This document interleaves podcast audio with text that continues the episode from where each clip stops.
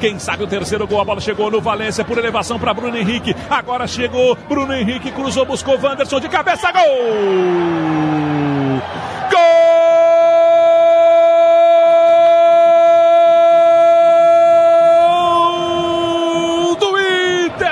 Internacional!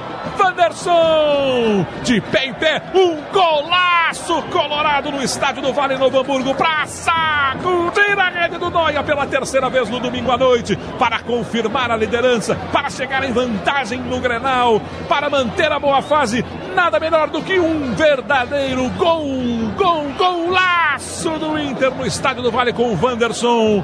3 a 1 Felipe Duarte. E se no início do primeiro tempo a rede balançou por um cabeceio de um jogador do Novo Hamburgo, agora é um cabeceio de um jogador colorado que faz a rede do Noia balançar.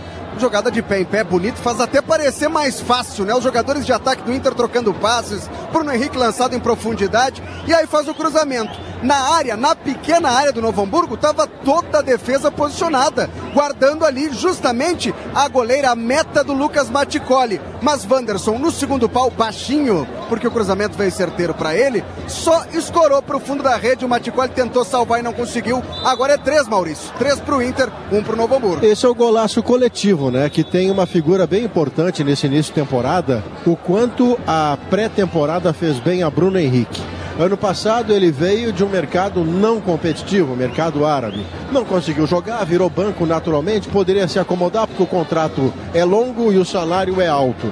Não, Bruno Henrique, depois da pré-temporada, ele está muito parecido, Bertoncello, com o melhor Bruno Henrique do Palmeiras, que fazia as duas áreas, fazia gol e dava assistência. Agora, para o Wanderson fazer 3 a 1 E foi a terceira assistência do Bruno Henrique no ano para o terceiro gol marcado por Wanderson na temporada, seu 18º gol pelo Inter. O Colorado chega a cinco vitórias consecutivas, reassume a primeira colocação, é líder do gauchão com 22 pontos.